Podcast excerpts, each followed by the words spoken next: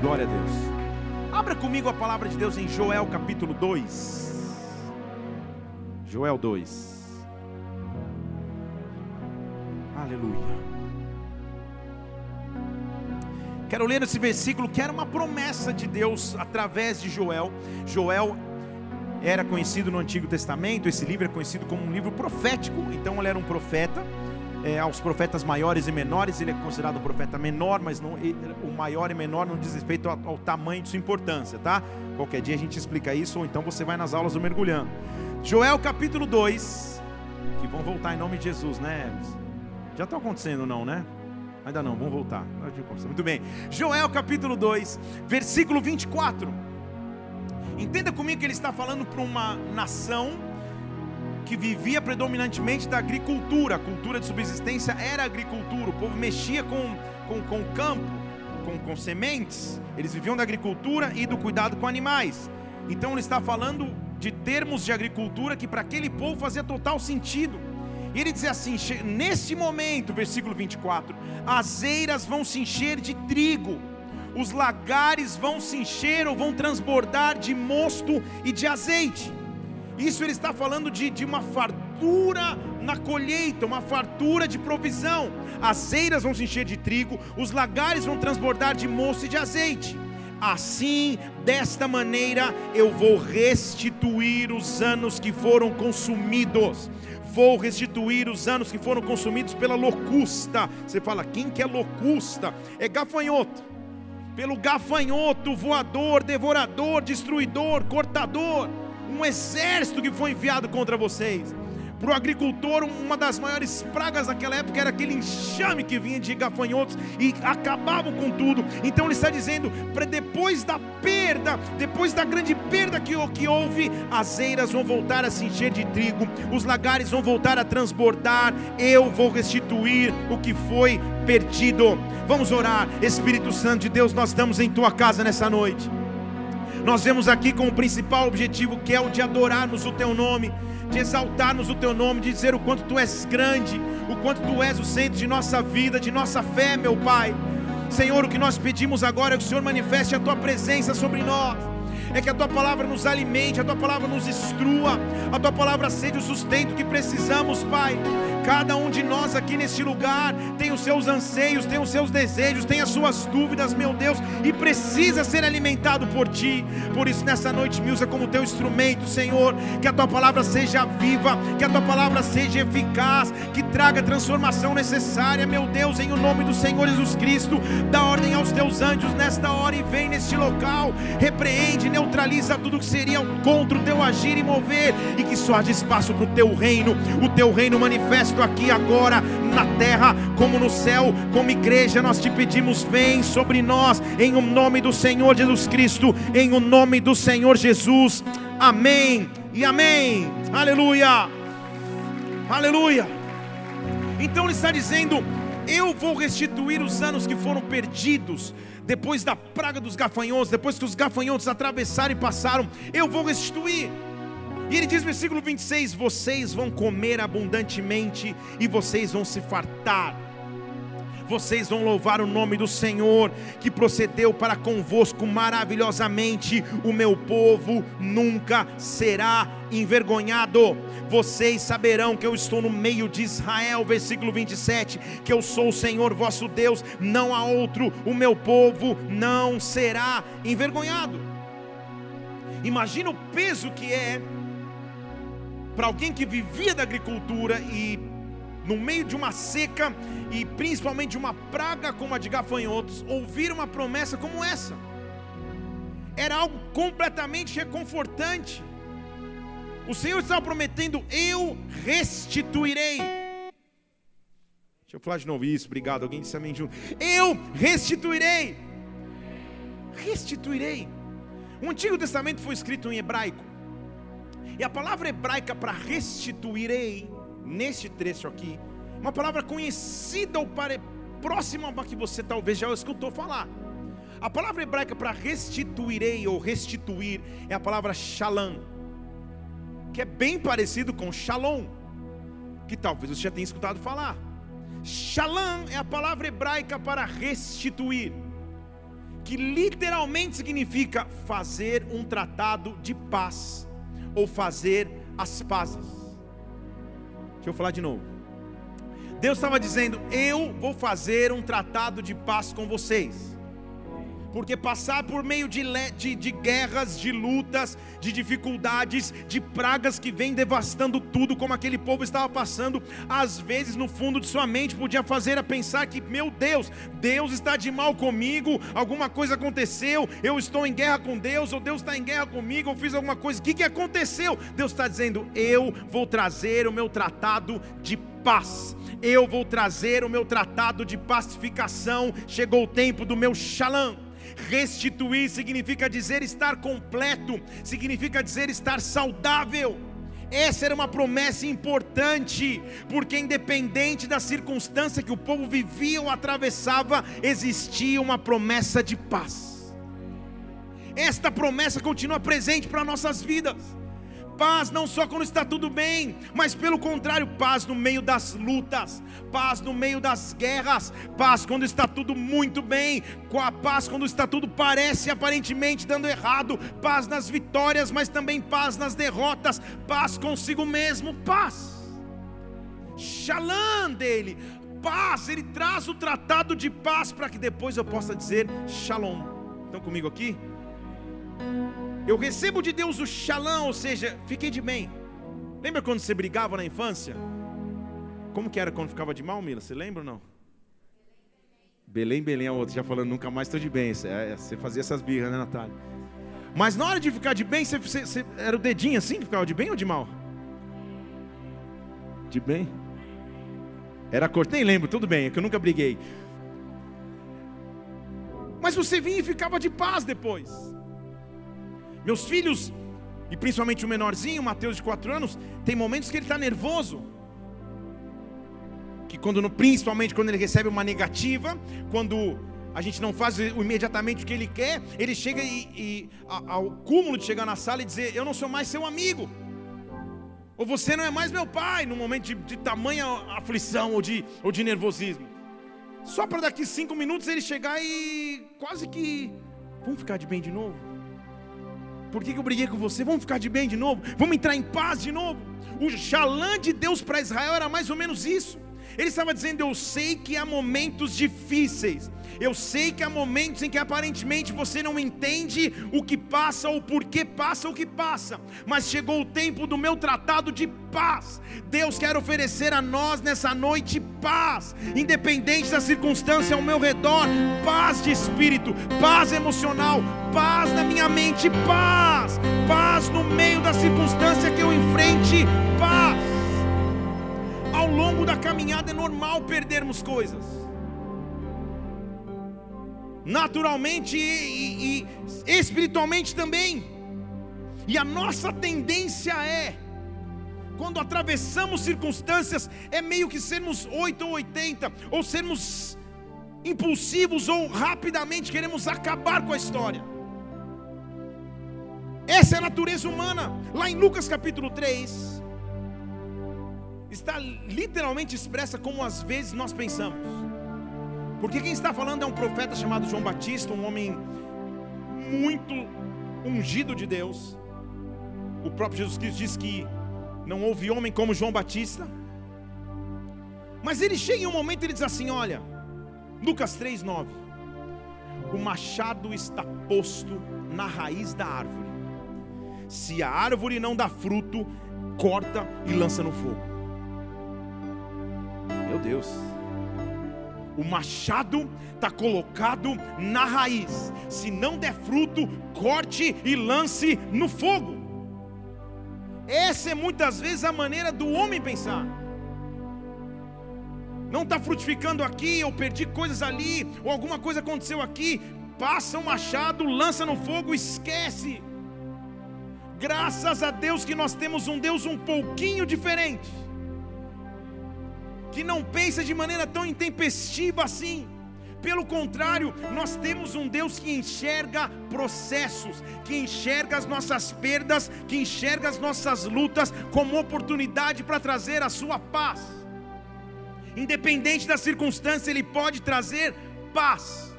porque o corte é o mesmo, o machado é o mesmo, mas a função é completamente diferente.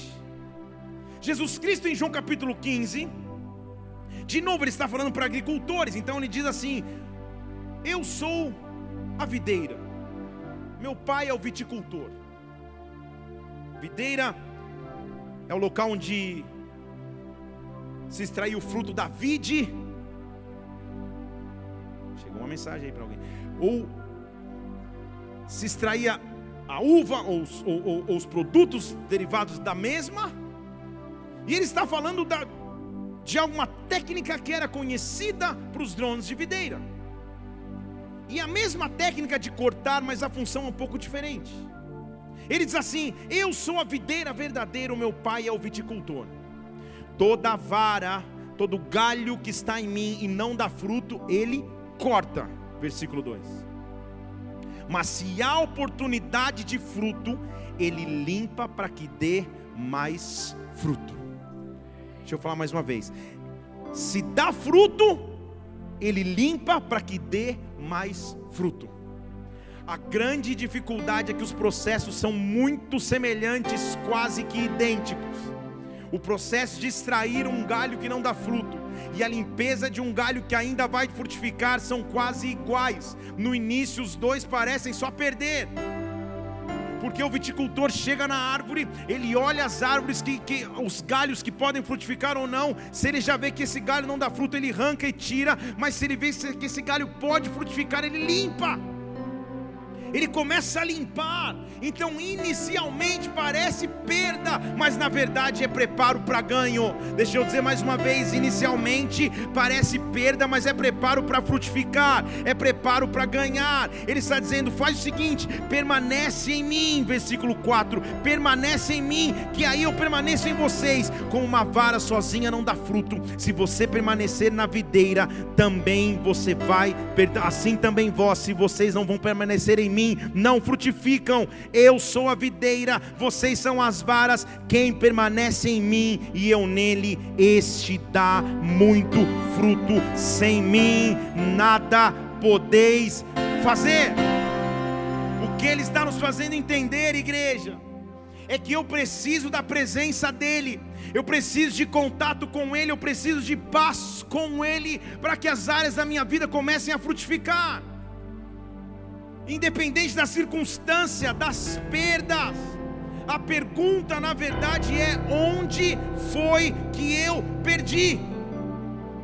Onde foi que você perdeu?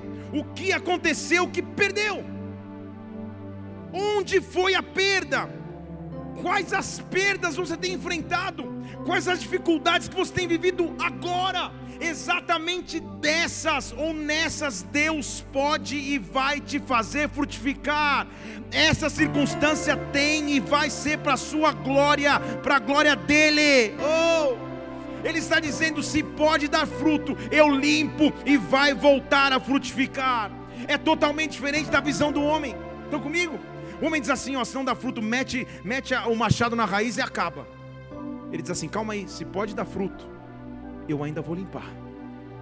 Hoje você não enxerga fruto, hoje não, tá, não tem muita esperança, hoje naturalmente não há muito o que fazer, mas se está em mim, se está em mim, se permanecer em mim, se permanecer em mim, olha o que ele diz no versículo 7: se você permanecer em mim e as minhas palavras permanecerem em vocês, peça o que você quiser e você será feito.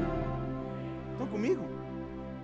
Se você permanece na minha presença, se a minha palavra permanece em ti, peça o que você quiser e você será feito. É um convite para um relacionamento. Tipo, me segue, eu te sigo de volta. Permanece, pede o que você quiser e aí vai ser feito. Pede o que você quiser e eu posso fazer. Onde foi que você perdeu? Olha como é a visão dele, totalmente diferente de João Batista, que ia arrancar a árvore de uma vez. Olha o que acontece em Lucas 13, versículo 6. Estou desenvolvendo aqui a, a, a introdução para começar a pregar daqui a pouco. Aleluia. Diz assim: olha, ele estava narrando uma parábola. Ele, tentando explicar de novo, já te disse que ele fala em, em linguagens de agricultura para a galera da, da época entender. E ele diz assim: tinha um cara que tinha uma figueira, uma figueira plantada na sua vinha, E ele foi procurar fruto na figueira e não encontrou. Não frutifica. Existem áreas de nossas vidas que aparentemente deixaram de frutificar. E só de eu falar você sabe quais são. Aparentemente não há mais fruto. Aparentemente não há mais resultado. Aparentemente não há mais resposta. Da noite para o dia você deixou de entender tudo, ou tentando compreender tudo, não está mais entendendo nada. E ele diz assim: tem um homem que tem uma figueira, ele procura fruto e não encontra. E ele então diz ao chefe, o viticultor, ele diz assim: Olha, faz três anos que eu estou tentando encontrar fruto e não encontro fruto nessa figueira. O que, que eu faço? Será que eu corto de uma vez porque ela está ocupando espaço da terra? Estão falando de técnicas de agricultura ali com, com o dono da, da, da da vide? Será que eu corto porque ele está ocupando espaço inutilmente? Não frutifica mais. De um lado você tem uma visão de que, ó, põe, põe o um machado na raiz e corta. Do outro você tem uma visão de alguém que limpa para frutificar. Estão aqui? Só que a pergunta para o viticultor é: calma aí, eu estou esperando faz um tempo. Já faz um tempo que eu estou esperando a resposta nesta área em específico. Faz um tempo que eu estou esperando o agir de Deus em específico aqui. O que, que eu faço? Está ocupando espaço inútil aqui, não frutifica. Qual seria a resposta do dono da vinha? Sabe o que ele diz? Calma, versículo 8. Espera, deixa esse ano, deixa eu trabalhar um pouco mais nela, deixa eu cavar no derredor, deixa eu colocar estrume. Olha que palavra linda, deixa eu colocar estrume, porque é uma técnica de plantio. Estão comigo?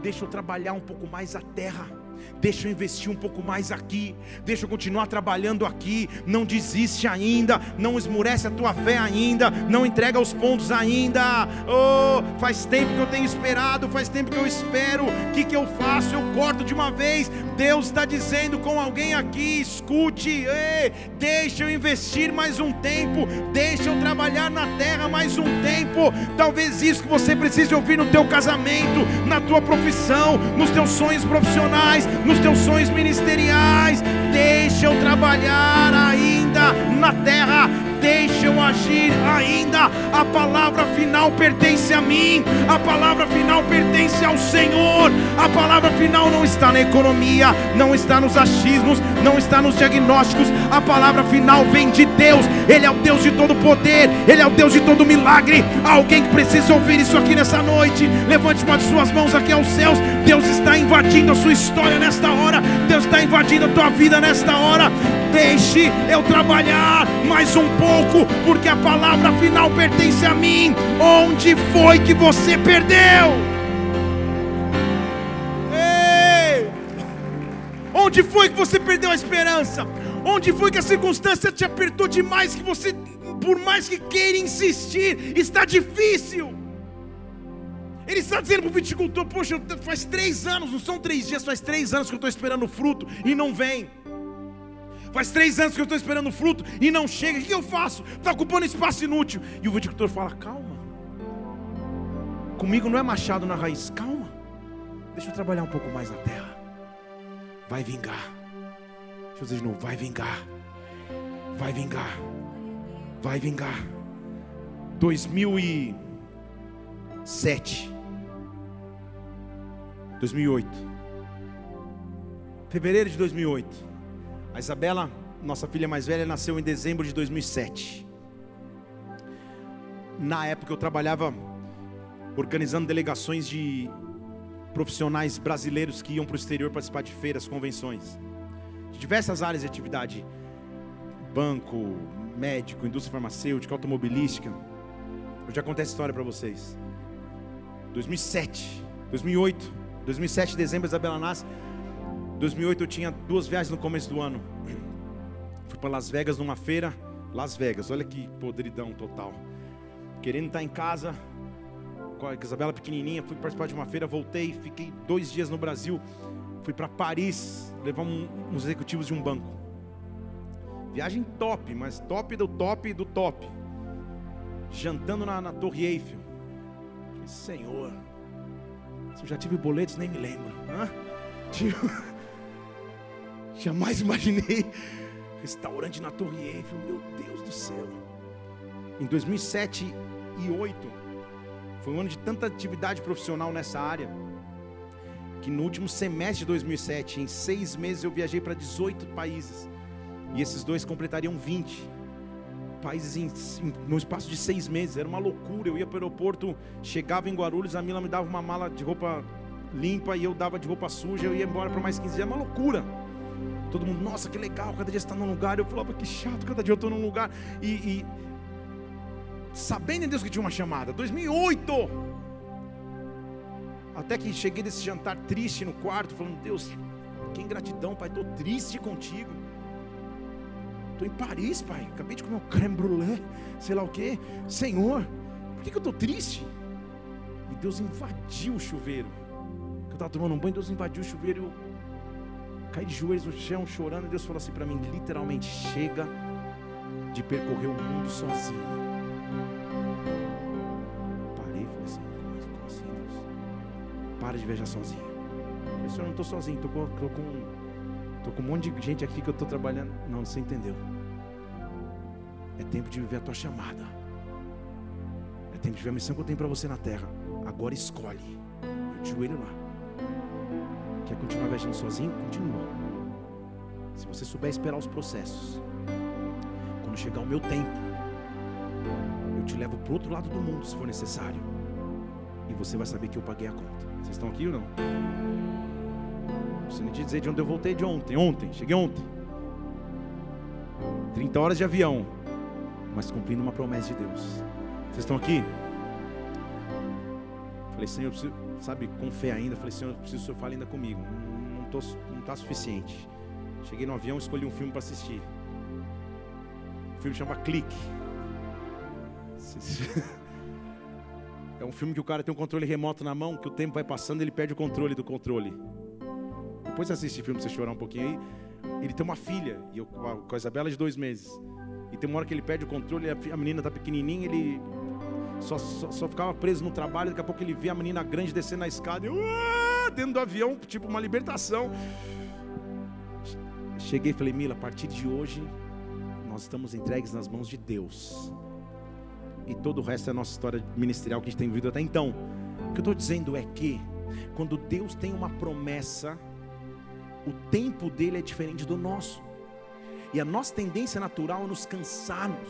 É dizer, Senhor, o Senhor prometeu, mas já faz tempo que eu estou esperando o fruto nessa área e não vem. O Senhor prometeu, já faz tempo que estou esperando a resposta nessa área e não vem. Senhor, acho que é melhor eu tirar da minha terra, porque está ocupando espaço inútil. Esse era o pedido do, do agricultor e o viticultor, o dono da terra, diz assim: Não, calma, deixa eu trabalhar mais um pouquinho na terra, deixa eu mostrar que a palavra final está em mim ele explica para aquela multidão, e a multidão meio que deve ter ficado olhando e falou: Não, vocês não estão entendendo, vou ter que dar uma aula prática. Ele acaba de falar isso, mesmo capítulo, versículo 10, ele procura um, um exemplo prático, eu imagino, eu imagino mais ou menos assim, porque a Bíblia diz assim que Jesus estava ensinando, numa sinagoga era sábado, e estava ali uma mulher, uma mulher que tinha sobre ela um espírito de enfermidade já fazia 18 anos e ela andava encurvada, não conseguia se endireitar. Estão aqui? Ele acabou de dar o um exemplo, olha. Não despreza a terra assim rápido, não. Não é só porque você está orando há três anos e não aconteceu que você vai achar que não vai acontecer e jogar fora. Não, não, não. Eu cuido do que é impossível. Eu acho que a galera ficou meio que olhando assim, duvidando, falou: tá, então tá, você não estão entendendo? Vou desenhar para vocês.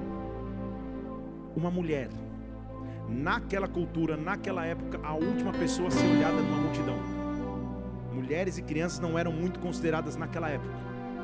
Uma mulher enferma, curvada a 18 anos, tem um, tem um, um, um rótulo sobre ela. Ela é a raiz que não floresceu. Ninguém vai olhar. Estão aqui? Mas nós temos um viticultor que olha os detalhes. Nós temos um viticultor que vem nessa noite para fazer um tratado de paz que vem para fazer um tratado de paz, que vem para fazer um tratado de paz, que vem para restituição 18 anos curvada, sem conseguir andar de maneira direta. É sábado, um dia que na cultura judaica ninguém pode fazer nada, é o sabat, é o shabat, é o sábado, automaticamente não é um dia que um milagre pode acontecer, automaticamente é algo que seria inesperado, mas Ele é o Deus do inesperado, da coisa que eu não esperava, mas acontece. Aquela mulher está encurvada. ela é a figura da árvore que não frutifica, ela está no meio da multidão. Jesus Cristo fala: Vem cá, mulher. Versículo 12. Vendo-a, Jesus chamou-a. Estão aqui? Você está dizendo a mim mais ou menos, mas eu imagino que aquela mulher não, não tinha um diálogo com alguém há muito tempo. Ela era mulher naquele tipo de cultura, naquela época, encurvada com uma, uma deficiência nítida, visivelmente nítida, todo mundo conseguia olhar. Jesus Cristo para a conversa e ele fala: mulher. Ela era tão notada que, que o autor desse texto, ao registrar, não conseguiu nem ter o nome da mulher. Ele só diz era uma mulher porque ela era alguém que não se notava, que não se percebia, talvez pequena demais para o tamanho de coisas que Jesus Cristo tinha para fazer. Mas eu tenho um Deus que conhece detalhes. Eu e você temos um Deus que conhece os detalhes das promessas que faz sobre nós. Então ele a chama, vendo a mulher, ele diz: Vem cá, você está livre da sua enfermidade. São 18 anos curvada a mulher deve ter, não deve ter dado um aleluia, igual você mais ou menos, sem, sem, muito, sem muita fé. Jesus vai além. E aí ele mostra ser Jesus. Porque ele faz o que ninguém, absolutamente ninguém faria. Ele encosta no enfermo. Porque enfermo naquela época era rejeitado, não amado. Enfermo era colocado de lado Enfermo era árvore cortada e lançada fora. Vocês estão aqui comigo? Mas ele está ensinando comigo, não é assim não. Comigo, quando você acha que não está frutificando, deixa eu trabalhar. Deixa eu trabalhar, deixa eu cuidar da terra, deixa eu pegar a mulher que está 18 anos encurvada, ninguém olha para ela, vem cá, você está curado. Ah, vem cá, vem cá, deixa eu colocar a mão em você. Quando ele encosta as mãos nela, a Bíblia diz, imediatamente ela ficou correta, imediatamente ela se endireitou, imediatamente ela foi curada e passou a glorificar a Deus. O teu testemunho de vida traz glória ao nome do Senhor. Eu estou dizendo que é noite de Deus trazer paz sobre ti, é noite de Deus trazer restituição sobre ti, restituição sobre ti. Levante uma de suas mãos agora e comece a falar com o Pai. Comece a falar com o teu Deus. Eu não sei o que está no teu coração. Onde foi que você perdeu? O que você perdeu? Senhor, as lutas têm sido grandes nesta área. Abra os teus lábios e fale com Ele. Pai, eu preciso de cura para enfermidades. Senhor, eu preciso de solução para minhas emoções. Pai, meu casamento está enfermo. Pai, minha vida ministerial está apática. Oh, meu Deus, onde foi que você perdeu? Fale com o Senhor nessa noite. A glória dele está aqui. Num dia improvável, num momento inadequado, ele se lembra ele se lembra, vai florescer novamente. Chegou a hora de Deus agir com poder na tua história. Ei, deixe Ele te mostrar que perdas, que lutas fazem parte do cotidiano. Mas essas lutas não significam que é um machado na raiz e um desprezar, significam que Ele está me preparando para frutificar, que Ele está me ensinando algo, que Ele está me fazendo crescer em fé, que Ele está cuidando da minha vida em áreas que eu achei que Ele não cuidaria. Porque olha o que ele diz em Isaías capítulo 10, versículo 33. Existe um momento em que o Senhor corta os ramos e aparentemente com violência. Ele corta o que estava alto, ele corta o que estava elevado ele corta com ferro o emaranhado da floresta, ele corta.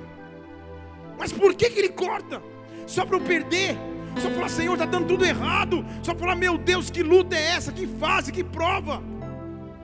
Só porque eu achar, Senhor. Talvez você fale, Senhor, na minha vida. Se alguém fosse analisar, a minha vida é o inventor do VAR. Se você está acompanhando futebol, você sabe o que estou dizendo. Porque o VAR mudou o futebol. Hoje em dia vem o gol quando você vai comemorar. Calma aí, vamos ver. Comemora ou não comemora? A tua fé já está assim. Venci. Calma aí, Deus, deixa eu, deixa eu ouvir de novo. Não estou conseguindo acreditar. Estou vivendo cortes, eu estou vivendo lutas. Onde foi que eu perdi aquilo que o Senhor traria sobre mim? Mas por quê? alcorde? Por que a luta? Por que a dificuldade? Ele diz em Isaías 10, esse é o final de Isaías 10. Ele vai cortar, mas por que? Versículo 1 do capítulo 11: Porque vai brotar um renovo do tronco de Jessé. Vai frutificar novamente. Eu estou dizendo vai frutificar novamente. Jessé. Jessé é o pai de Davi. Jesus Cristo é conhecido como filho de Davi. O que ele está dizendo é da linhagem de Jessé, da linhagem de Davi virá um renovo, e este renovo tem sobre ele uma característica, versículo 2: repousará sobre ele o Espírito do Senhor, o Espírito de sabedoria, de entendimento, de conselho, de fortaleza, de conhecimento e de temor quando Ele começa a trazer renovo, oh, quando Ele começa a trazer bênção novamente, quando eu recebo o xalã de Deus sobre a minha vida, a paz dele sobre mim, o tratado de paz dele sobre mim, o Espírito começa a se derramar, o Espírito começa a fluir de novo, eu começo a sentir a presença de Deus novamente. Esse é o xalã que Ele quer nos oferecer.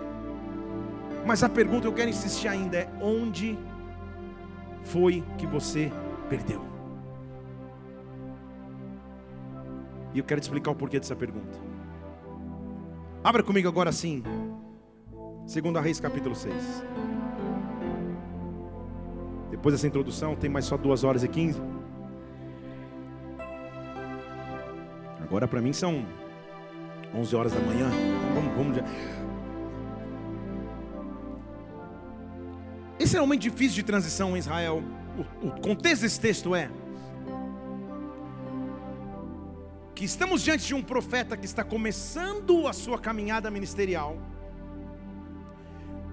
debaixo da, de tamanha responsabilidade de substituir o cara que é a figura do profético do Antigo Testamento. Elias era o cara do Antigo Testamento, no sentido de unção, de mover, de sobrenatural. Elias, um cara que fazia uma oração, caía fogo, literalmente fogo do céu. Um cara que destronou e derrotou Jezabel. Só isso. Imagina que é ser o sucessor de Elias. O nível de responsabilidade e afirmação que você precisa. E a Bíblia diz que Elias é sucedido por um cara chamado Eliseu. E Eliseu começa a ter uns desafios. Nos seus primeiros desafios, ele, ele multiplica o azeite de uma viúva que estava por perder tudo. Ele começa a fazer milagres, mas o seu grande teste está no que nós vamos ler agora porque uma das principais funções do profeta naquela época era cuidar do que se chamava de companhia dos profetas. Haviam homens separados por Deus que agiam como profetas sobre Israel. Não era só um, não era só Eliseu. Eliseu era o chefe deles. Elias era o chefe deles. Quando Elias passa o manto, Eliseu passa a chefiá-los. E ele estava no começo de, de, de ministério, numa transição ministerial de sua vida. Ele dizia: agora Será que os profetas aqui dessa companhia vão me honrar como honravam Elias? Eles viram tudo acontecendo, eles viram o manto de Elias caindo, eles viram tudo, mas agora é a questão prática.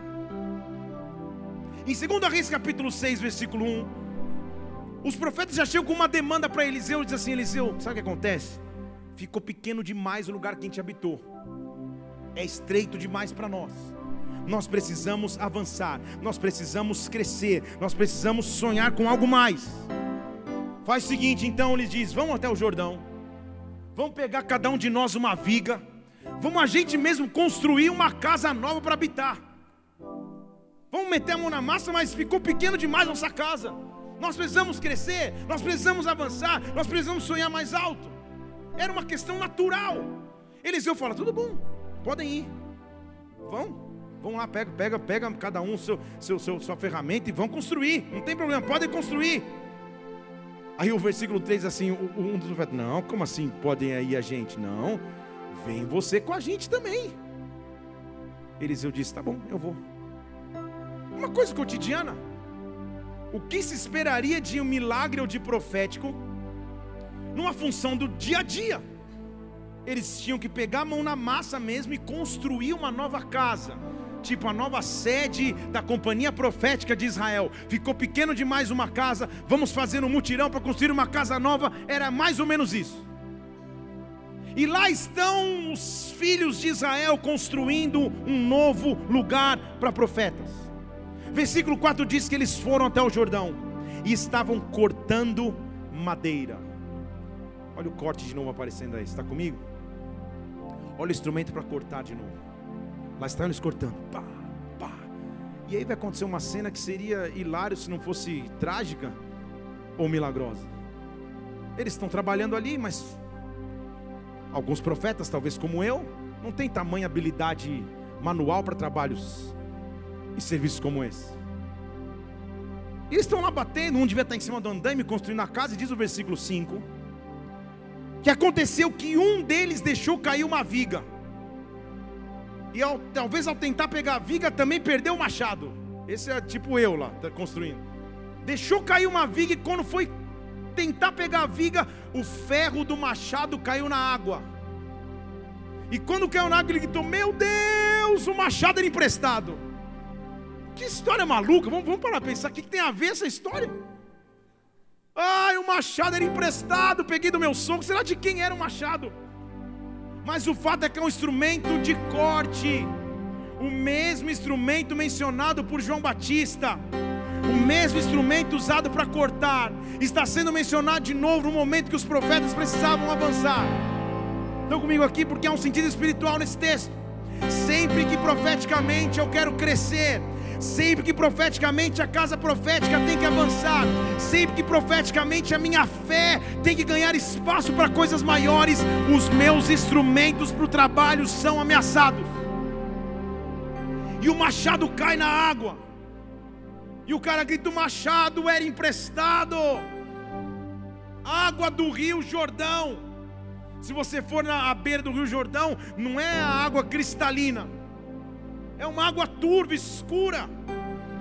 O machado, possivelmente feito de cobre ou de bronze, de aço, de ferro, um material pesado, que naturalmente ao cair na água afunda.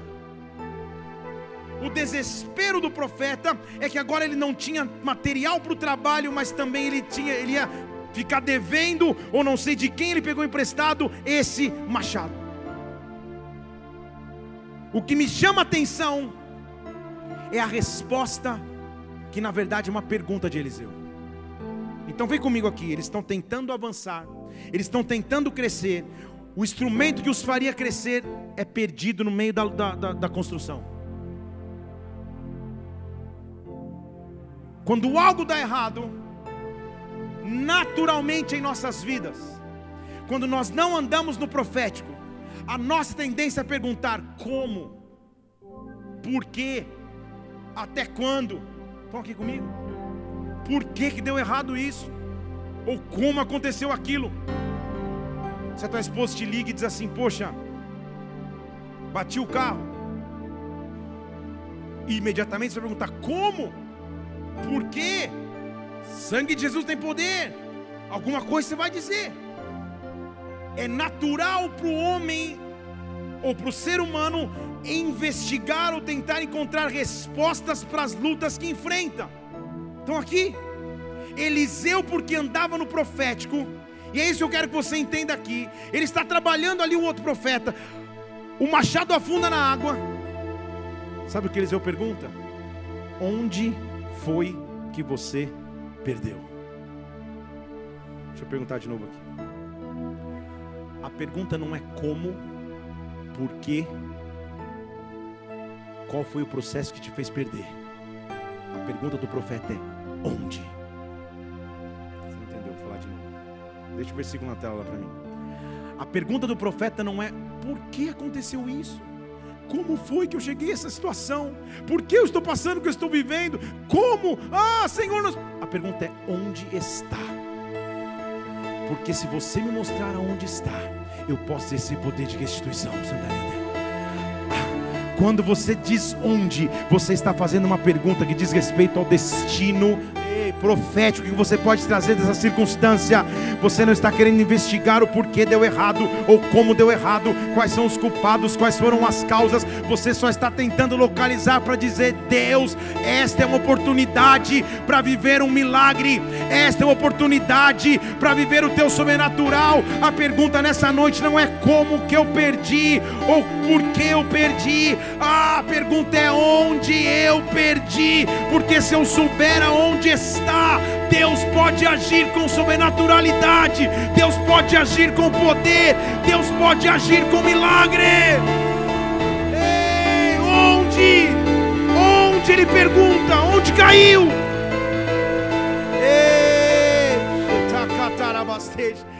Entenda comigo, eu estou lidando com um profeta, não é com alguém normal.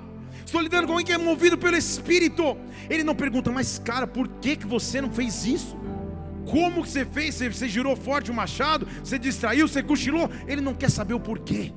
Ele não quer achar culpados, ele quer achar soluções. Ele diz assim: onde está? Só me mostra onde está. Você não entendeu? Deus está falando contigo nessa noite aqui. Para as lutas que você está atravessando para as dificuldades que você passa no teu coração, para as lutas que só você sabe que você tem. A única pergunta que ele te faz é: onde está o que você precisa resolver? Não é tempo de tentar entender os porquês ou como aconteceu. Só mostre para Deus onde, onde, onde, onde. Onde está? Onde? Onde está? Ele pergunta para o homem, só me mostra fala, ah, foi mais ou menos aqui. Caiu mais ou menos aqui. E aí o profeta é profeta, né? Não me pergunte como. Não me pergunte por quê. Só me pergunte onde. Estão aqui? O profeta mais doido de todos, ele vai lá e corta um pedaço de pau. Onde? É aqui? Então tá bom. Ele joga o pau na água. Gente, é um pedaço de ferro mergulhado no fundo de um rio que não dá para enxergar. Ele joga um pedaço de, de, de pau na água, contradizendo todas as leis da física, química, quântica, sei lá o que. Um pedaço de ferro afundado no rio. Quando o toco lá bate na, na, na, perdão, na água, o ferro começa a fazer assim, ó. Que é isso? Um imã? Vocês estão aqui comigo? Vocês estão conseguindo entender a sobrenaturalidade do negócio? Você entendeu? Vou pregar para esse lado aqui. Vamos ver se você vai entender junto comigo. Eu ando pelo profético. Eu ando pelo sobrenatural. Mesmo que eu não consiga enxergar, eu só preciso dizer, Deus, onde foi que começou a ausência de fé? Onde foi que as minhas emoções foram atingidas? Onde foi, meu Deus, que essa dificuldade entrou? Onde? Eu só preciso te mostrar onde. Se você for no médico, por exemplo, no ortopedista, principalmente, você se empolga na, na maratona, minha maratona, você vai chegar lá, doutor, não estou me aguentando. Sabe qual é a primeira pergunta dele? Onde dói? Ele não vai querer saber por quê, se você correu maratona, está preparado, não está. Onde dói? Porque se você me mostrar aonde está, talvez eu consiga resolver. Vocês estão aqui comigo? Onde foi que você perdeu? É a pergunta que o profeta faz, é o que Deus te diz hoje. Onde foi? O que aconteceu?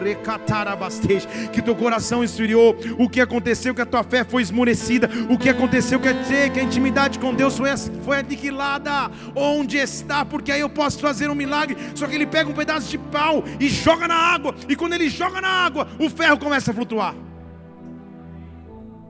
Não estou entendendo, mas você vai entender. Ele não estava em qualquer rio ali. Aquele lago não era o Lago Paranoá, não era o Rio Tietê, não era. Qual outro lago que deve ter? O Rio Negro e Solimões. Não era.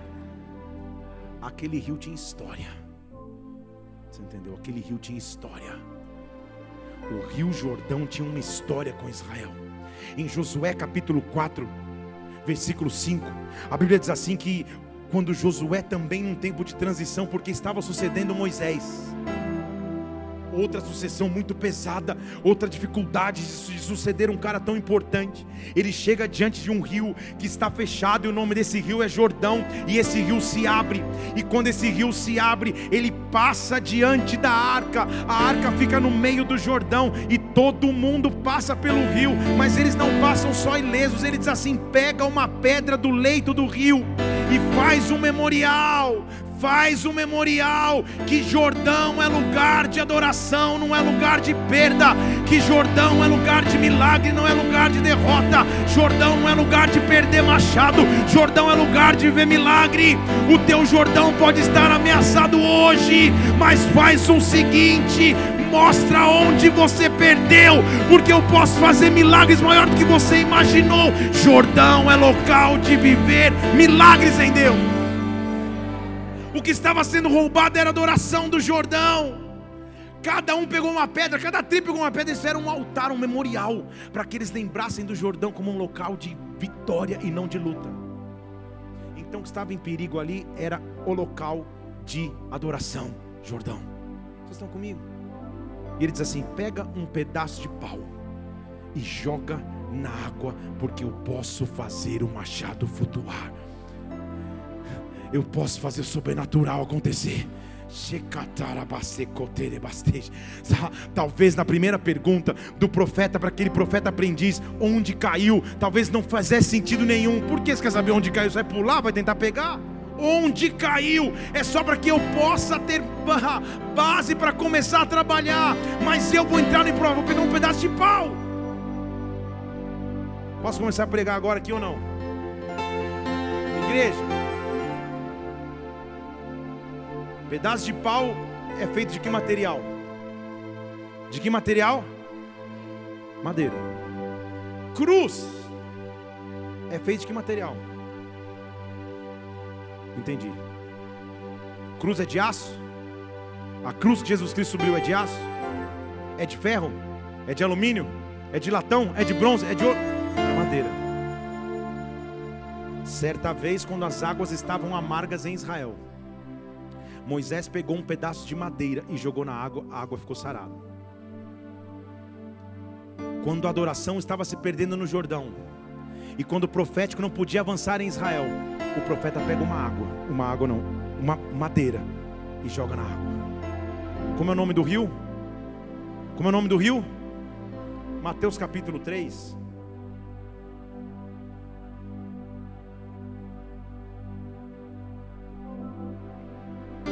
Versículo 10. O machado já está na raiz. Eu vou jogar tudo fora. Essa é a visão de João Batista. Jesus fala: Comigo o Jordão é diferente. Isso aí é para quem só tem condenação. Versículo 11. Comigo não é isso não. Comigo eu tenho um novo batismo no Espírito e no fogo. Faz que vocês não estão entendendo, então vou, vou explicar para vocês. Versículo 13.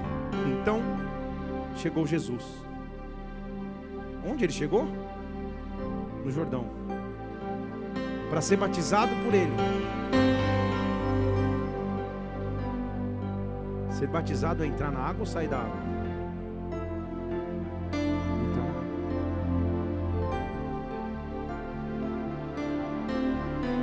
Em Israel, quando a água era amarga, eu joguei a madeira na água. Quando no Jordão, o profético estava se perdendo, a adoração estava indo embora, o instrumento que me faria avançar e prosseguir estava perdido. Eu joguei a madeira na água. Quando Jesus Cristo chega, sua primeira atitude pública é dizer: Eu sou o pedaço de madeira que o Jordão precisa. Deixa eu falar aqui de novo. Eu sou aquele que representa a madeira, que representa o. Ah, Madeira na Bíblia é figura de humanidade, de homem.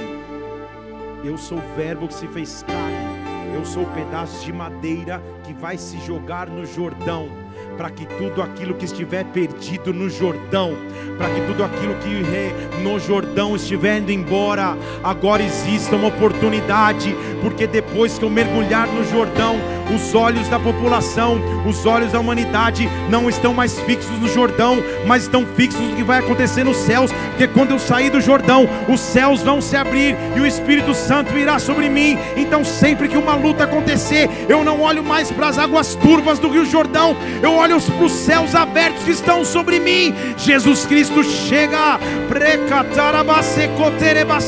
para explicar o que Eliseu fez. Ele chega para dizer: Eu sou aquele que mergulho no Jordão para buscar aquilo que no fundo estava e trazer à tona. Eu sou aquele que mergulho no Jordão para dizer aonde foi que você perdeu, eu posso te fazer achar de volta. Eu posso te fazer achar de volta. Tão surreal que aconteceu que Jesus chega. João está pregando, Jesus chega. Tudo bem? Como tá? Tudo bem? Tudo bem, João. Versículo 13. Eu quero ser batizado. Hã? Batizado? Como assim? Batizado por mim? Jamais. Versículo 14. João dizendo: Imagina, eu que quero ser batizado, como que eu vou, eu vou batizar você? Jesus diz assim: Fica quieto, só consente. Eu estou fazendo um ato aqui que é muito mais profundo que você consegue imaginar, não dá tempo de explicar. Só consente. Só consente. Deixa eu mergulhar no Jordão. Deixa eu mergulhar no Jordão. Deixa eu mergulhar no Jordão. Jordão significa transição de um tempo para o outro. Jordão significa transição para coisas maiores em Deus. Mas Ele mergulhou primeiramente por mim. Ele mergulhou primeiramente por você. Depois que ele foi batizado, ele saiu logo da água. E aí então, ao sair da água, versículo 16: os céus se abriram e o Espírito Santo desceu como pomba vindo sobre ele. E uma voz dos céus dizia: Pensa na voz, Hã? Este, tipo Cid Moreira lendo Salmo 23: Este é o meu filho amado. Este, uma voz, sem alto-falante, sem PA, sem microfone, todo mundo escutou uma voz: Este é o meu filho amado. Antes as águas eram turvas e a humanidade não podia ver meu filho. Antes as águas eram turvas e a humanidade não podia enxergar quem ele é, mas porque ele mergulhou, o machado flutuou de novo. O que estava turvo veio para tona, o que você não via agora pode ver. Este é o meu filho, nele eu tenho prazer. Deixa o Espírito Santo pousar sobre ele, porque agora é o Espírito que conduz, é o Espírito que faz, é o Espírito que guia. Eu vou ser guiado pelo Espírito, eu vou ser guiado pela presença de Deus, eu vou ter paz com Deus para identificar aonde eu perdi e onde eu havia perdido. Chegou o tempo de restituição, chegou o tempo de restituir, chegou o tempo de paz com Deus e comigo mesmo. Paz. Ele veio para trazer paz, a paz que excede o entendimento. O Espírito Santo pousa sobre ele. Esse é o maior indício de restituição. Porque voltando lá no texto que eu comecei a ler, Joel capítulo 2, versículo 24. Lembra que ele diz assim: Eu vou restituir. As eiras vão ser de trigo, os, os lagares vão ser de mosto e azeite. E eu vou restituir os anos que foram devorados pela locusta, pelo gafanhoto devorador, migrador, cortador, destruidor, o exército que veio contra vocês. E vocês vão saber, versículo 27, que eu estou no meio de vocês, que não há outro Deus, vocês vão ser envergonhados. Mas a minha restituição tem uma característica, e é isso que virá sobre ti nesses dias. Ele diz assim: então eu derramarei do meu espírito sobre toda a carne, os seus filhos e filhas vão profetizar. Ele está falando para um povo que não sabe nem se vai sobreviver essa geração, porque eles estão no meio de, uma, de um devorar, de uma destruição incrível, de uma seca absoluta em Israel. Ele está dizendo: quando eu visito, nem esquece a preocupação do agora, eu já estou dizendo do futuro. Os filhos e filhas que talvez você nem tem, a continuidade da sua família vai acontecer e eles vão profetizar. Os antigos vão ter sonhos, os jovens vão ter visões, e sobre servos e sobre servas eu derramarei do meu espírito, eu derramarei do meu espírito. Deus está se preparando para derramar mais uma vez sobre ti uma glória como você há tempos não sentia, uma presença como ao mesmo tempo não te envolvia mais. Deixe ele te invadir, e a pergunta que ele diz é: onde foi que você perdeu? Onde? Feche seus olhos por um instante. Oh, Oh, onde foi que eu perdi? Onde foi? A pergunta não é como nem porquê, é onde, Deus, onde foi que a minha fé enfraqueceu? Onde foi que minha esperança esmoreceu? Onde, Pai? Eu olho hoje, o que eu vejo são águas turvas. Eu não consigo enxergar mais a resposta. Eu não consigo enxergar mais a solução. Pai, eu não consigo, as águas estão turvas.